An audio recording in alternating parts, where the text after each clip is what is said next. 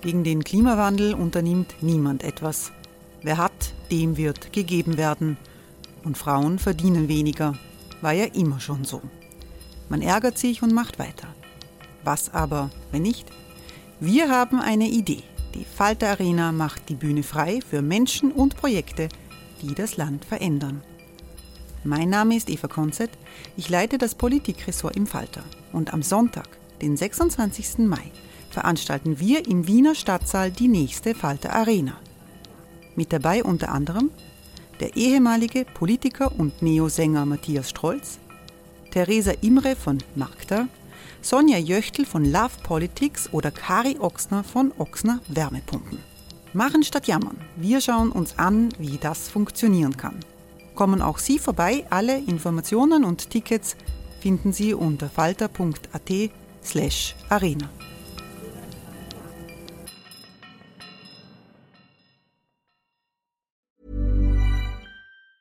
Hey, it's Ryan Reynolds, and I'm here with Keith, co star of my upcoming film, If, only in theaters, May 17th. Do you want to tell people the big news?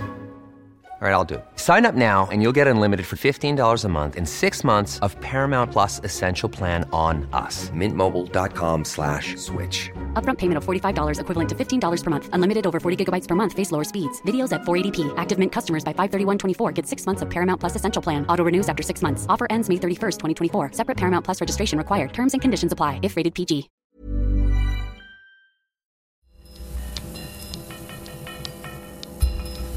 Falter Radio, der Podcast mit Raimund Löw.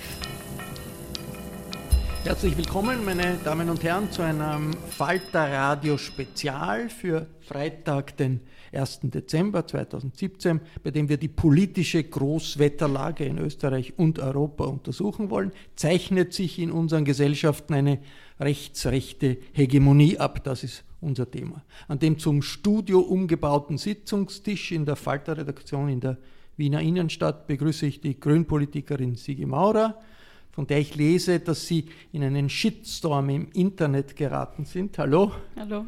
Wir werden darüber sprechen. Ich begrüße die Journalistin Anneliese Rohrer. Guten Tag. Guten Tag. Eine langjährige Beobachterin der österreichischen Innenpolitik und Falter-Herausgeber Armin Thurnherr. Hallo. Hallo. Seit einigen Wochen liest man in seinen Kommentaren im Falter über die laufende rechte Hegemonisierung in Österreich. Jetzt eine Frage, Armin Thurnherr. Äh, ist Schwarz-Blau, das sich abzeichnet, wirklich so ein Einschnitt. Denn eine linke Hegemonie hat es in Österreich wahrscheinlich sehr, sehr lange nicht mehr gegeben. Ja, darf, darüber versuche ich ja zu schreiben. Ich versuche mir die Frage zu stellen, woran liegt es und was müsste die Linke tun, um die zurückzugewinnen? Ne? Jetzt, wenn man die Grünen zur Linken zählen will, da können wir darüber reden, ob man das tun soll oder nicht, dann sind die jetzt mal aus dem Parlament geflogen. Die SPÖ hat verloren. Also es, wir haben eine Regierung, aus Konservativen und Rechtsextremen bis Faschisten, je nach Definition. Also ich würde durchaus auch über Faschisten reden.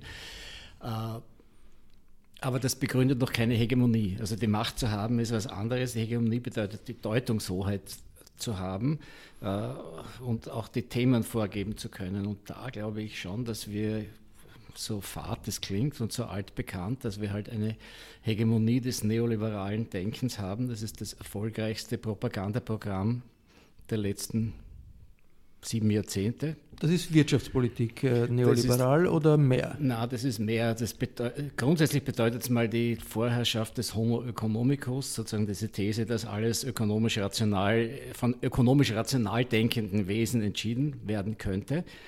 Das ist die berühmte Hayek-These und de facto bedeutet es aber ein Zurückdrängen der Schutzorganisationen äh, der Benachteiligten, also Arbeiterorganisationen, aber auch in der Folge dann äh, alle Arten von Minderheiten, die sozusagen geschützt werden sollen, zugunsten einer Deregulierung und Liberalisierung der Gesellschaft. Das ist sehr attraktiv, weil das Befreiende, das in dem, in dem Wort Liberalismus steckt, natürlich auch für jene attraktiv ist, die gar nicht davon profitieren. Nicht? Also die wählen dann oft auch deswegen gegen ihre eigenen Interessen. Deswegen ist das Programm so erfolgreich.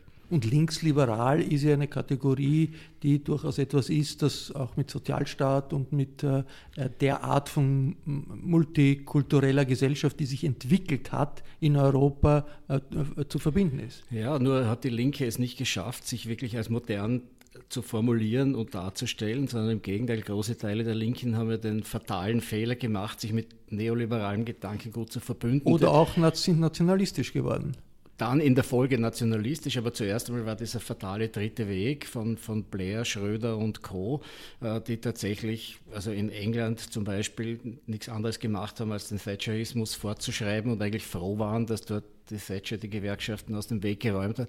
In Deutschland hat Schröder eigentlich Ähnliches dann getan, über das jetzt die Frau Merkel und vorher der Herr Kohl froh waren, dass es, dass es ihn aus dem Weg geräumt hat.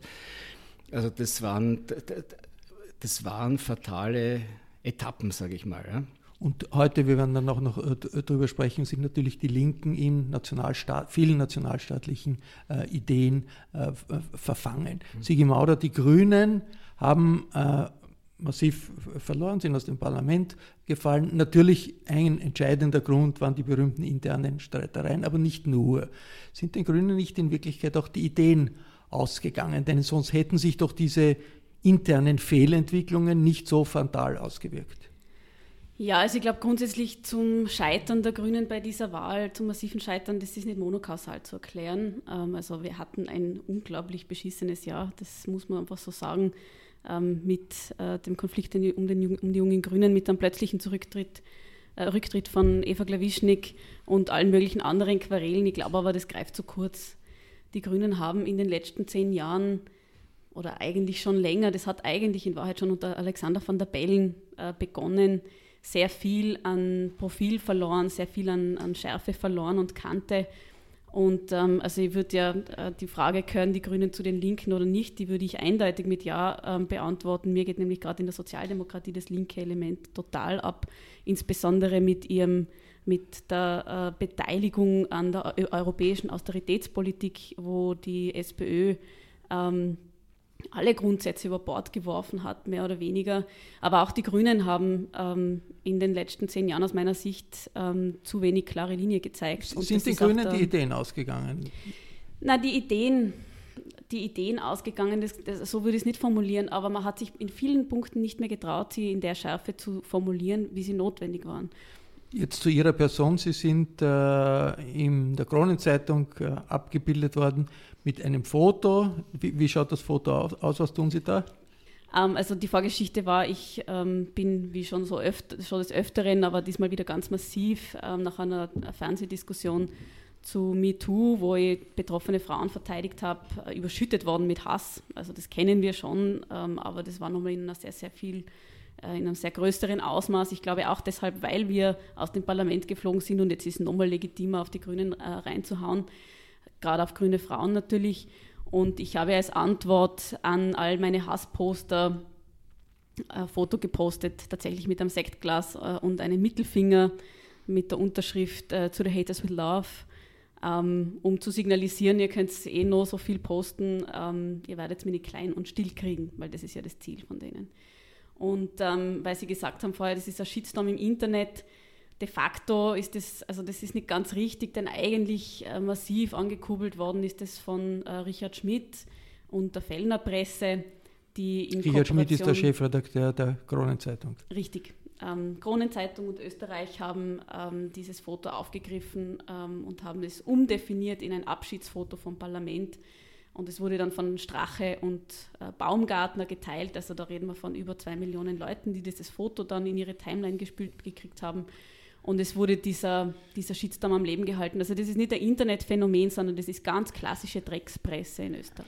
Aber wo, wobei das natürlich ein, ein, klassisches Muster ist, ne? also Krone und, und, und Foren im, im, im, im, Zusammenspiel. Ne? Da wird was angestoßen, dann wird es aufgegriffen als Faktum präsentiert und so ist es dann. Genau. Anneliese Rohrer, diese Stimmung jetzt, ist das äh, anders als früher aus Ihrer Sicht? Lange haben Sie die Innenpolitik beobachtet, die auch äh, Sigi Maurer hier beschreibt? Absolut, absolut hat sich das geändert und von mir ist ja das gleich, ob rechts oder links oder neoliberal oder, oder sonst was.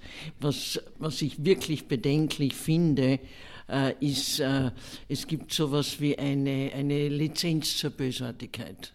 Äh, und die wird in Anspruch genommen von durch die Sozialmedien immer mehr Menschen. Ich meine, Sigi Mauer kann glücklich sein, dass sie in Österreich ist, weil in Amerika hätte sie für einen Stinkefinger schon eine Anklage.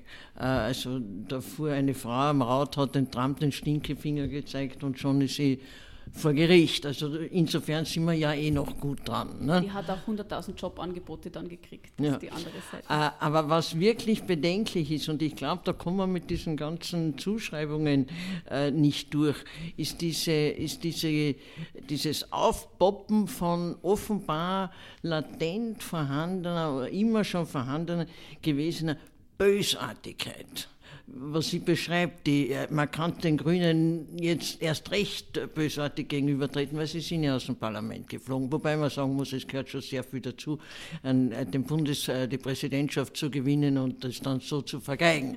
Ähm, das hat mit dem Klima nichts zu tun. Ja, das ist hausgemacht grün. Aber generell in der Gesellschaft hier, und man merkt das ja bei jedem Flüchtlingskommentar kommt es daher, es ist eine und, und, die, und die jetzigen Verhandler befördern das auch noch.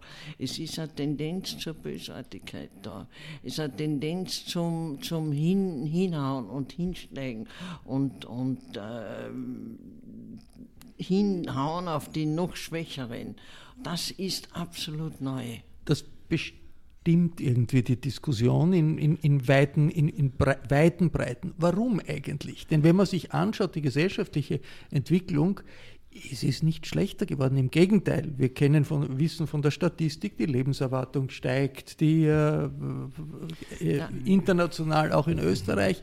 Äh, gerade Österreich oder, oder, oder, Deutschland haben die äh, Probleme, die etwa mit der Flüchtlingswelle gekommen sind, relativ gut gemanagt. Woher kommt diese Bösartigkeit? Schauen Sie, wir hatten das ja unter Haider schon, ja. Nur der Unterschied ist, Haider hat verstanden, die Bösartigkeit gegen einzelne Personen für sich politisch zu nutzen. Ja, der hat immer irgendwen rausgegriffen und hat seine Aggressionen an dem abgelassen. Dieses Aggression ablassen ist nur jetzt gruppenweise flächendeckender geworden und das ist das Erschreckende. Einverstanden mit der Analyse? Ich weiß es nicht. Also ich, ich, ich, es stimmt, es ist ein, ein Klima des Ressentiments, das stärker ist als zuvor. Ich glaube, das hat aber auch zu tun mit der, mit der Auflösung von, von, von sagen wir mal, weltanschaulichen Sicherheiten oder Möglichkeiten, wo man sich orientiert und verortet. Ja.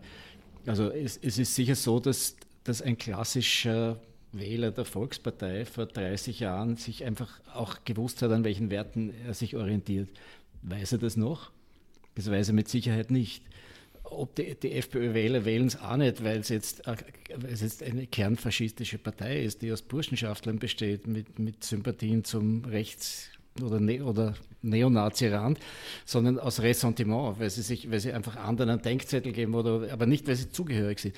Und Sozialdemokraten, bitte sehr, was ist, was ist sozialdemokratische Politik? Ist das dritter Weg? Ist das, ist das Verteidigung? Ist das, Sozi das Sozialstaat? Was ist das? Und die Grünen haben meiner Meinung nach darunter gelitten, dass man es nicht wusste. Also das, das, ist, das ist der Kern meiner Hegemoniefrage. Ja? Das, wo, sind die, wo sind die Leitideen und wo sind die Politiker, die vermitteln, ich stehe dafür und du kannst mich wählen und zwar auf eine nicht aggressive Weise. Ne? Das, das, das, Mobilisieren dieses Ressentimentpotenzials, das ist schon ein wirkliches Kennzeichen einer neuen politischen Situation, wo es nicht mehr um Inhaltspolitik geht, sondern nur mehr um mediengetriebene und zwar alle Arten von mediengetriebenen. Siege Maurer gleich, ich, aber äh, äh, kernfaschistisch für die FPÖ. Ist das eine richtige Bezeichnung? Die FPÖ ist eine Partei mit historischen Wurzeln im äh, äh, deutschen Nationalismus, agiert aber im Rahmen der parlamentarischen Demokratie. Also zum Faschismus gehört Massenbewegung, faschistische Massenbewegung. Das gibt es in der FPÖ Nein, es gehören, überhaupt nicht. Es gehören auch bewaffnete Formationen dazu, aber es gibt eine Definition von Robert O. Paxton, das ist sozusagen einer der, der, der seriösesten Faschismusforscher, der die These hat, dass Faschismus sozusagen in jeder, in jeder Demokratie in Waiting vorhanden ist. Ja? So, da gibt es gibt es dann Leute, die sagen, Trump ist deswegen ein Faschist, weil er verschiedene Kriterien erfüllt. Das sagt Paxton zum Beispiel nicht. Paxton sagt, er spielt damit, ja, so wie Haider gespielt hat. Aber es gibt Und ich möchte nur eine Diskussion darüber anstoßen. Es gibt ganz viele Kriterien, bis sogar hin zur, zur, zur Annexion äh, von Territorien, nämlich Südtirol, die auf diese Partei, wenn man es durchdenkt, zutreffen. Denkanstoß, nicht unbedingt ein politisches ich möchte gerne eine, Ich möchte eine Diskussion darüber haben. Sigi Maurer. Nein, ich würde mit, also ob man den Faschismusbegriff dafür, ob der zweckdienlich ist, aber das, was ganz sicher der Fall ist, ist, die FPÖ ist eine rechtsextreme Partei. Also das ist ganz klar, wenn man, das ist eine Partei, die Ungleichheit forciert ähm, und, und gut heißt, ähm, im Gegensatz zu der liberalen oder der linken Idee von Gleichheit. Und das wird dort anknüpfen, das, was wir erleben, also wir, die Verrohung ist, ist ein Teil, aber auch, also zum Beispiel auch dieser, dieser Shitstorm ähm, jetzt gegen mich und meine Person, auch die Aufregung über schon ganz, ganz lang erkämpfte Errungenschaften, gerade bei den Frauenrechten, wo es einen massiven Backlash gibt und wo versucht wird, die Liberalisierung zurückzudrängen, liberale Werte zurückzudrängen. Ja? Und ich meine jetzt damit tatsächlich ähm, Offenheit in der Gesellschaft und so. Ähm, da, äh, das ist schon ähm, was, was extrem stark spürbar ist und was diese ganzen Gruppen miteinander auch vereint. Also auch die ganzen Angriffe gegen Medien zum Beispiel. Also diese die Vorwürfe, alles wäre Fake News und so weiter, das sind, das sind ja eigentlich demokratische Errungenschaften, die sehr wohl zu schützen sind und die man versucht zurückzudrängen. Hören wir uns zwei Stimmen an zu der größeren Frage der gesellschaftlichen Entwicklung.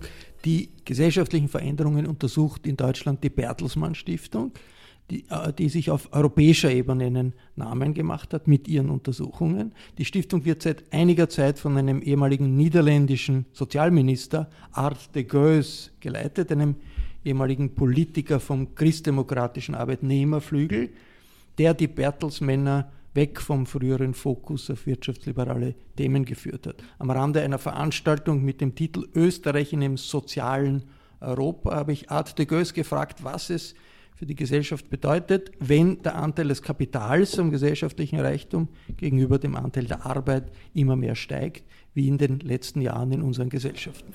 Ähm, wir sind äh, weit in Europa, ähm, das von den, von den Gewinn der Wirtschaft Kapital mehr profitiert als Arbeit. Das heißt, dass Arbeitnehmer äh, in Einkommen weniger wachsen als diejenigen, die Kapital besitzen. An sich kann das temporär so sein, aber wenn diese Ungleichheit äh, mittelfristig äh, nach, äh, so nachrückt, dann kommt das mit Spannungen. Und deshalb äh, bin ich der Meinung, dass, dass wir mit mit den Gewinne der Kapital, dass wir die auch benutzen sollen, um zu investieren in menschliche Kapazitäten, was eigentlich ähm, langfristig auch wieder das Kapital gut tut, weil damit hat der Wirtschaft mehr Gewinn. Ist das machbar mit den wirtschaftspolitischen Vorstellungen, die es zurzeit gibt, die oft als neoliberal kritisiert werden? Ich bestreite, dass die äh, Wirtschaftspolitik äh, neoliberal ist. Natürlich, äh, es gibt äh, Elemente äh, von, äh, die ideologisch geprägt sind. Aber ich würde sagen, dass ähm, die, die, die letzte politische Entwicklungen, schauen wir mal auf einen Präsident Macron, schauen wir äh, auf, wie Spanien jetzt äh, wirtschaftlich verbessert, äh, schauen wir auf die äh, Frage, die jetzt auch Deutschland sich stellen muss, um, um wirklich weiter voranzukommen, auch mit, äh, mit Wirtschaft langfristig auch. Hä? Also was kurzfristig so ist, ist, ist nicht langfristig. Dann glaube ich, da hilft Neoliberalismus nicht. Da kommen auch andere Sichtweisen und dabei ist vor allem wichtig ein, ähm, ein Inklusivitätsdenken, wo wir die Wirtschaft sehen als ein Instrument, um Gleichgewicht zwischen Interesse von Ökologie, von Menschen äh, weltweit, aber auch von, ja, sag mal so, von, von Fortschritt für alle äh, zu gewährleisten, dann ist neoliberal viel zu kurz gesprungen. Ist das möglich unter Bedingungen, wo sich die, doch die politische Hegemonie verschoben hat? Die politische Hegemonie hat sich verschoben in Richtung rechts, in Richtung rechtspopulistisch, in Richtung äh, konservativ. Äh, wie ist das zu One size fits all seemed like a good idea for clothes. Nice dress. Uh, it's a it's a t-shirt. Until you tried it on. Same goes for your healthcare. That's why United Healthcare offers a variety of flexible, budget friendly coverage for medical, vision, dental, and more. So, whether you're between jobs, coming off a parent's plan, or even missed open enrollment, you can find the plan that fits you best. Find out more about United Healthcare coverage at uh1.com. That's uh1.com. Zurückzuholen. Äh, øh, innerhalb Europas sehen wir eigentlich ein, ein einige Länder, wo das Populismus hochkommt, ist aber äh, nur in wenigen Ländern wirklich eine Mehrheit. Zugleich sehen wir, dass die alten Parteien von rechts und links an Attraktivität verlieren. Also ich glaube, da ist es Zeit für neue Bewegungen. Äh, wir haben das in Frankreich gesehen. Äh, ich bin mir sicher, das kommt auch in, in andere Länder, äh, werden politische Strömungen kommen, die eigentlich mit rechts und links weniger zu tun haben, die, ein, die mehr nach vorne schauen und dann, sagen wir so, äh, die Frage stellen, wollen wir offen die, die, die Chancen, die die Änderung von Digitalisierung, von Globalisierung uns alle gibt, wollen wir die greifen oder wollen wir behalten, was wir haben? Also die große politische Streit wird sein zwischen äh, Konservativen und Weltoffenen. Das war der prominente niederländische Christdemokrat Art de Goes von der Bertelsmann Stiftung. Wie das mit Neoliberalismus, Konservativismus in Österreich und Europa ist, das wollte ich bei der Veranstaltung der Bertelsmann Stiftung in Wien auch vom österreichischen Sozialwissenschaftler Bernd Marien wissen. Also haben wir jetzt eine konservative oder eine neoliberale Hegemonie? Das wäre die erste Frage. Ähm, wenn wir schauen, was neoliberale oder ultraliberale oder, wenn Sie wollen, Steinzeitliberale ähm, Nachtwächterstaat-Hegemonie wäre, dann fällt mir auf die Schnelle gar nicht mal ein, wer zum Beispiel in Österreich dafür stehen würde.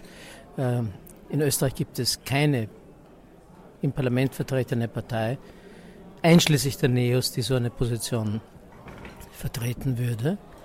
In Europa fallen mir auf die Schnelle auch nicht so viel ein. Was wir finden, sind natürlich klassisch konservative Positionen, nationalkonservative, äh, sozialkonservative Positionen. Was wir finden, sind immer mehr äh, seit dem Faschismus erstmals wieder nationalsoziale, ich sage nicht nationalsozialistische, sondern nationalsoziale wohlfahrtschauvinistische Positionen. Das heißt, ein eigentlich irgendwie auch unter Anführungszeichen linkes, aber im Grunde ultrarechtes Programm des Assistenzialismo, wie man das in Italien genannt hat, jahrzehntelang gepachtet von der Democristiani, dann nach ihrem Zerfall äh, in gewisser Weise übernommen von der Lega Nord, jetzt nur noch Lega.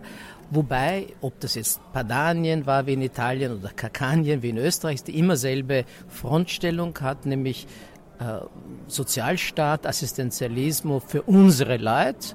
Und wer die unseren Leute sind, der Lega und der Front National und die AfD und die FPÖ jeweils anders definiert. Was wir mit Beunruhigung feststellen können, dass in Österreich in neuester Zeit die ÖVP, eine klassisch christdemokratisch-konservative Partei, sehr stark nach rechts abgedriftet ist. Wir sehen zum Beispiel, dass an den Widersprüchen dass sie außenpolitisch sich der Herr Kurz irgendwo irrlichtet zwischen rechts von Seehofer, ähm, äh, Václav Klaus, Viktor Orban, so irgendwo, so ganz rechts außen im europäischen Konzept, gleichzeitig sozialpolitisch in den jüngsten Schachzügen seit dem Wahlkampf sich ganz nach links bewegt hat, unter Anführungszeichen links, nämlich die Position der Sozialisten, Sozialdemokraten in Bezug auf den Pflegeregress, übrigens auch der FPÖ, in Bezug auf die Frauenpensionsalter, in Bezug auf fast alle äh, mit der Alterssicherung zusammenhängenden Fragen äh, äh, adoptiert hat, um sich hier links unter Anführungszeichen keine Flanke zu geben, weil er zu Recht erkannt hat, als Stimmenmaximierer, dass sozialpolitisch die Präferenzen der Bevölkerung weitestgehend links sind, unter Anführungszeichen. Also er spielt, Italiener würden sagen im Fußballerjargon su tutto campo, a tutto campo, von ganz rechts außen bis ganz links. Na gut, aber es gibt schon äh, eine Tendenz, weniger Staat, äh, Einsparungen beim Staat gen generell. Äh, es gibt eine Tendenz, Sparen bei Sozialausgaben für die Ärmsten, die Ausländer, ja. Migranten, die das brauchen. Hängt ja, das, das nicht schäbig und kleinlich, aber ähm, das äh, äh, widerspricht noch nicht der These des der Großzügigkeit gegenüber den unsrigen, unter Anführungszeichen. Äh, oder wenn Sie nehmen die, die Kürzung des, des Kindergeldes für Eltern, Mütter, die in Österreich leben, deren Kinder aber nicht in Österreich ansässig sind, das ist eine reaktionäre Politik die aber nicht notwendigerweise, der hat nichts mit liberaler oder neoliberalen Ansätzen zu tun, sondern es ist einfach eine chauvinistische Politik. Äh, dass eine, altehr, eine altehrwürdig konservative Partei wie die Schwarzen, äh, die Grand Old Party sozusagen, äh, jetzt auf so einen rechtspopulistischen Kurs äh, gekommen ist und noch einmal sich im deutschen Spektrum, würde man sagen, irgendwo zwischen AfD und Seehofer bewegt in den Perspektiven und nicht bei Mutti Merkel. Das ist schon ein bemerkenswertes äh, Phänomen, finde ich. Was gemeinsam ist den, den Analysen von, äh, des niederländischen Christdemokraten und, und auch des Berten Marin, ist natürlich zu sagen, Nationalchauvinismus auf der einen Seite, Weltoffenheit an der anderen Seite. Das sind die wahren Fronten. Ja, ja, aber das Hegemonieprogramm mhm. dahinter sind die politischen Machtverhältnisse, die diese, diese, die zwei Herren jetzt beschrieben haben. Aber dahinter steht das gedankliche hegemoniale Programm des Neoliberalismus, das in Teilen verwirklicht wird und wo man genau zusehen kann, welche bezahlten Agenturen dazu dienen, es weiter durchzusetzen. Ne? Also es ist ja nicht der Sozialstaat von einem Tag auf dem anderen demontiert worden, sondern da muss man zuerst mal den Staat schwächen, die Einnahmen des Staates gehen zurück, dann kann der Staat seine Funktionen immer so ausüben wie vorher, diskreditiert sich und so treibt man ihn immer weiter in die Defensive. Zugleich auch ideell wird er unattraktiv. Also eine Hegemonie wird er über Jahrzehnte hinweg errungen. Eine Hegemonie wird errungen mit, mit mit einem Gedanken, mit einem attraktiven Gedanken oder einer Idee, für die man dann auch die geeigneten Leute findet, die diese Idee vertreten können und die man dann sozusagen dem Publikum möglichst plausibel macht, so plausibel, dass man sie auch wählen kann. Na, ich finde, die beiden sind die perfekten Ideologen. Ähm, also beide äh, sind, äh, die, also zu sagen ist, was, was ist der Neoliberalismus, wo ist der? Ähm, der Neoliberalismus ist eigentlich nicht das richtige Problem. Ähm, genau das zeigt ja, wie hegemonial neoliberale Vorstellungen inzwischen sind. Das ist ja das Grundproblem, dass inzwischen überhaupt nicht mehr hinterfragt wird, dass ein Spardiktat ähm, äh, auf europäischer Ebene zum Beispiel äh, also Schuldenbremsen und, und, und, völlig ungeachtet der sozialen Folgen das ist ja quasi inzwischen, also das wird nicht mehr kritisiert oder, nur, oder viel zu leise, auch von den Grünen im Übrigen. Ähm, von der Sozialdemokratie natürlich erst recht, weil die war ja an all diesen Dingen auch beteiligt. Also diese beiden Interviewausschnitte sind für mich das, die, der Beweis schlechthin, ähm, wie weit fortgeschritten wir in dieser Debatte schon sind. Und ich merke das auch, also ich habe im Wahlkampf sehr viele Schuldiskussionen gemacht. Ähm, ich bin ja 32, ich bin nicht mehr so jung. Also ich bin schon noch jung, aber, aber ich sehe halt jetzt Vergleichsweise. Es sind im, ja, vergleichsweise natürlich hier am Tisch auch, aber ich habe jetzt eher gemeint so mit, ähm, also äh, wenn ich mir an meine eigene Schulzeit zurückerinnere oder meine Sozialisierung innerhalb der österreichischen Hochschülerinnenschaft, ähm, dort sind Schülerinnen und Schüler, die super cool drauf sind, also die äh, Flüchtlinge aufnehmen und ähm, alle möglichen Sozialprogramme machen, sich gegenseitig unterstützen, untereinander auch solidarisch sind, aber die als Anforderung ans Schulsystem sagen, ich möchte hier auf den Wettbewerb vorbereitet werden. Und zwar völlig, also ich habe am Anfang gedacht, das ist vielleicht so eine Notwehrgeschichte mit, ähm, wir wissen, es ist eigentlich schlecht, aber wir wollen diesen, äh, wir müssen mit dem Druck irgendwie umgehen können. Nein, das ist es nicht. Sie befürworten diesen Wettbewerb auch. Jetzt also das ist so. einen Job, oder? Und denken, denken an einen Job. Naja, aber es ist, schon ein, es ist schon ein Unterschied, ob ich schon in der Hauptschule anfange, ähm, Bewerbungsgespräche zu trainieren. Also ich habe drei Schwestern, wenn ich mir deren Lebensläufe anschaue, da komme ich mir immer vor als die größte Loserin ähm, weil äh, das einfach so einen hohen Stellenwert hat, dieser, dieser extrem neoliberale Wettbewerb. Ja.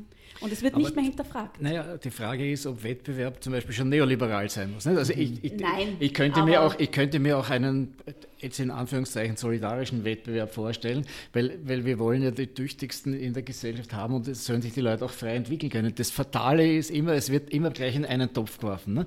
Dann sagt man, also man muss die Kritik eben sehr präzisieren. Wenn Sie nur sagen, Wettbewerb an den Schulen zu lehren ist ein Problem, dann muss man genau immer sagen, warum. Ne? Weil es bleibt dann nur hängen, aha, die sind gegen Wettbewerb. Und das ist wirklich ein Problem. Gegen Wettbewerb zu sein, ist falsch. Ja?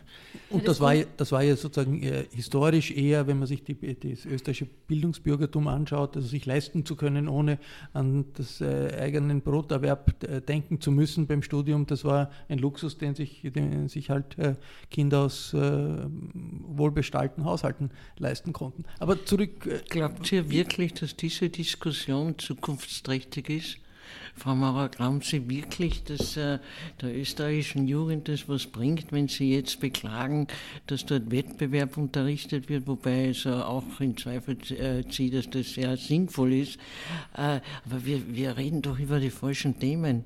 Ich meine, was bringt denn, was bringt denn die österreichische Jugend weiter? Äh, eine Einstellung auf die, auf die Zukunftsentwicklungen, auf die Digitalisierung, auf die Globalisierung etc. etc.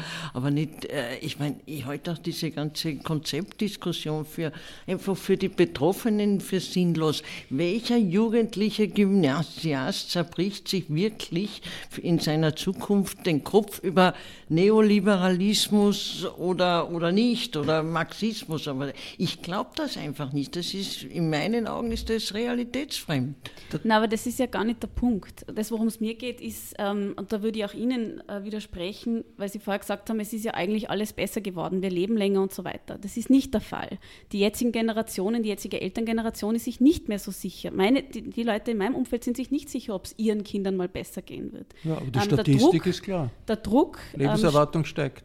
Der Druck steigt Ihr redet enorm. von verschiedenen ja, wir, Dingen. Wir, ähm, wir haben äh, die Situation, dass die Prekarität in der Arbeitswelt massiv zunimmt. Ähm, das sind Dinge, die, also eben auch die Zurückdrängung der Arbeitnehmerinnenrechte etc., das hat ja alles konkrete Auswirkungen. Und der Grund, warum mich das wundert, warum, wenn, wenn Schülerinnen sagen, wir wollen bitte auf den brutalen Kampf da draußen vorbereitet werden, ähm, ist einfach, weil es einfach nur mehr äh, die Zweckorientierung gibt, ähm, ich muss leisten, ich, muss, ich kann nicht tun, was mich interessiert, sondern ich muss Praktika sammeln, Ende nie, ich muss mich perfekt präsentieren, etc. Also das ist, und das ist genau das, was, was der Neoliberalismus Aber ist das Kern nicht einfach ein Ersatz, weil wir uns so viele, äh, auch der jungen Leute, aber nicht nur, einfach nicht mehr, nicht mehr genau wissen, was wir von diesem Leben wollen. Erklären Sie mir, wie ein Schüler oder Schülerin in der sechsten, siebten überhaupt weiß, dass da draußen brutaler Wettbewerb ist Weil und wie der für sie ausschauen wird. Ich glaube das nicht. Also es ist tatsächlich so, dass die, dass, äh, die Jugendlichen, also gibt es ja die große Shell-Jugendstudie und andere ähm, Befragungen, wo Jugendliche sagen, sie gehen davon aus, dass es für sie schlechter wird. Gleichzeitig, paradoxerweise, glauben sie immer, dass sie die Einzelnen sein werden, die es eh noch schaffen. Aber dass ein enormer Druck besteht am Arbeitsmarkt, in der, in der Ausbildung, an, an der Universität, an der FH. Ja, weil wir über ähm, die falschen das wissen Dinge wir, unsere nein, ich, Aufmerksamkeit Ich glaube nicht, dass das, das die falschen Dinge sind, und zwar, weil das die Lebensrealität von ganz, ganz vielen jungen Menschen sind. Und weil diese Frage auch darüber definiert, wofür sie sich Zeit nehmen. Ist das ein soziales Engagement oder ist es ein zusätzlicher Sprachkurs, der sie vielleicht im Ranking um einen Job noch einen, einen Punkt weiter höher bringt? Ich glaube, ich glaub, dass es tatsächlich so ist, dass der Druck, der auf das System ist, dass der wenn man es extrem zuspitzt, darin, darin, besteht, dass man jungen Leuten die Fähigkeit beibringt, das Bildungssystem gut, möglichst gut zu bestehen und dann Bewerbungsgespräche möglichst gut zu bestehen. Aber das sind doch alles nur mehr formalisierte Tugenden. Ja? Die, und die wirklichen die, Fähigkeiten die, enthalten wir ihnen vor. Das ist nämlich das, das Problem, da, das aber, kritische aber das, Denken aber, aber etc., darin, darin, die Neugier etc. Ja, aber darin sind wir uns wahrscheinlich einig. Und ich sage, zum kritischen Denken gehört auch zu erkennen, dass die Welt sehr wohl nach Denkschulen organisiert ist, der Wöhner. Ja? Man sagt, man will, will, uns nur versuchen beizubringen, dass dem nicht so ist. Aber es ist in Wirklichkeit genauso. Der, George Monbiot heißt der Journalist vom Guardian, der hat einen schönen Artikel geschrieben, natürlich über Neoliberalismus, hat er gesagt, es wäre so, wie wenn ein Mensch im Kommunismus gelebt hätte und, er, und nie hätte ihm jemand gesagt, dass er im Kommunismus lebt. Er hätte gar nicht gewusst, was das ist, Kommunismus. So ist ungefähr unser Zustand mit dem, mit, mit, mit dem neoliberalen Gedankengut. Jetzt nicht mit der Realität, weil wir haben in Österreich noch viel Sozialstaat und so, der jetzt halt langsam angebröckelt wird. Wir haben ein Schulsystem, das zum Beispiel von Bildung ja, so weit weg ist wie nur irgendwas. Ja. Völlig, ja, und ich werde allererst, ich, ich glaube zum Beispiel, dass, dass ein, das gute alte Humboldtsche Bildungsideal, ja, hundertmal besser ist als alles, was sich jetzt unsere Experten, die in Wirklichkeit Leute nur fit machen für PISA-Tests und Bewerbungsgespräche und so, da in diese Schule reintrichtern. Ja. Aber das ist schon das, was man früher vor, in unseren marxistischen Zeiten hätte man das den Verwertungszwang genannt. Ja. Ich meine, die äh, Tatsache, dass sich äh, junge Leute äh, pessimistisch sind, und das, das ist eine Frage der, äh, der Grundatmosphäre in den Gesellschaften in Europa. Dass die Vorstellung ist, es wird alles schlechter, das ist eine Frage der politischen äh, Atmosphäre und hängt damit zusammen, dass die Politiker und die politischen Parteien keine Visionen haben, die in irgendeiner Weise glaubwürdig sind. Und äh, das hängt, führt uns aber zurück zu der Diskussion. Ja? auch hier ist, weil Nationalchauvinismus äh, auf der einen Seite äh, enger werden, äh, auf der anderen Seite die domi dominanten Themen sind. Also insofern hängt das schon auch mit der politischen Atmosphäre äh, zusammen und nicht nur äh, mit der Theorie oder mit der Wirtschaftspolitik. Globalisierung ist vorher gefallen, das Stichwort Globalisierung. Ne? Die Globalisierung ist objektiv betrachtet dafür verantwortlich, dass es wenn man die Statistik hernimmt, unseren Mittelklassen tendenziell schlechter geht oder dass ihr Aufstieg weniger steil ist, als er sein könnte, weil die Inder und die Chinesen haben auch Mittelschichten und die profitieren jetzt halt weitaus stärker, wachsen um 20 bzw. 7, 8 Prozent, ja, während unsere um 2 Prozent sinken teilweise sogar oder, oder, oder nur ganz wenig zulegen das wird natürlich äh, nur subkutan vermittelt. Ja? Also Globalisierung ist sowas, an dem muss man teilnehmen, aber ohne größere Begeisterung. Die Alternative zu Globalisierung ist wahrscheinlich nationale Aufspaltung, also in, in, in große ja, Wirtschaftsräume. Das ist ein Experiment, das endet dann im Krieg. Ne? Also das, das, ist, das, ist, das ist keine, keine, äh, keine Perspektive, die äh, in irgendeiner Weise langfristig ist und die Zukunftshoffnung vermitteln kann. Wir werden eine nächste Diskussion wahrscheinlich führen müssen, wo wir um die Zukunftsperspektiven und die wir auf die Alternativen äh, in einer möglichen zukünftigen Entwicklung ins Zentrum stellen, wo wahrscheinlich Europa, die Europäische Union, die Vorstellung eines gemeinsamen Europas und was das bedeutet, äh, äh, das Zentrale sein wird. Ich bedanke mich bei Ihnen hier äh, am Tisch. Das war ein Falterradio-Spezial für den 1. Dezember 2017. Ich nehme an, es wird nicht äh, die letzte Runde dieser Art sein, vielleicht auch unter den Teilnehmenden hier am Tisch. Die Technik betreut haben Anna Goldenberg und Stefanie Banzenböck. Die Signation kommt von Ursula Winterauer. Vom Armin Thurnherr kann man Bücher lesen. Das ist immer sehr aufschlussreich über die österreichische Entwicklung. Jede Woche ganz ohne neues Buch gibt es Turnher Kommentare im Falter der Woche. Den Falter kann man abonnieren und äh, diese Abonnements kann man sogar verschenken über die Homepage www.falter.at geht das sowohl das Abonnieren als auch das Verschenken. Ein bisschen muss man für ein Falter-Abo in die Tasche greifen, aber das ist es wert. Und dafür ist das Falter Radio, das Sie hören, ja gratis. Ich verabschiede mich bis zur nächsten Woche. Sie hörten das Falter Radio, den Podcast mit Raimund Löw.